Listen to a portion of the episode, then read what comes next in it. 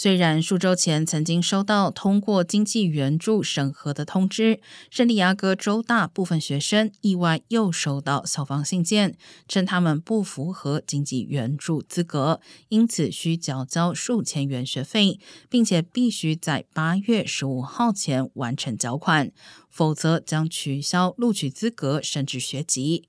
校方表示，不符合资格原因相当多，有可能是家庭经济情况改变，或是学生未能保持令人满意的成绩。受影响的学生表示，由于筹款时间所剩无几，使他们面临很大压力，只能考虑放弃学业。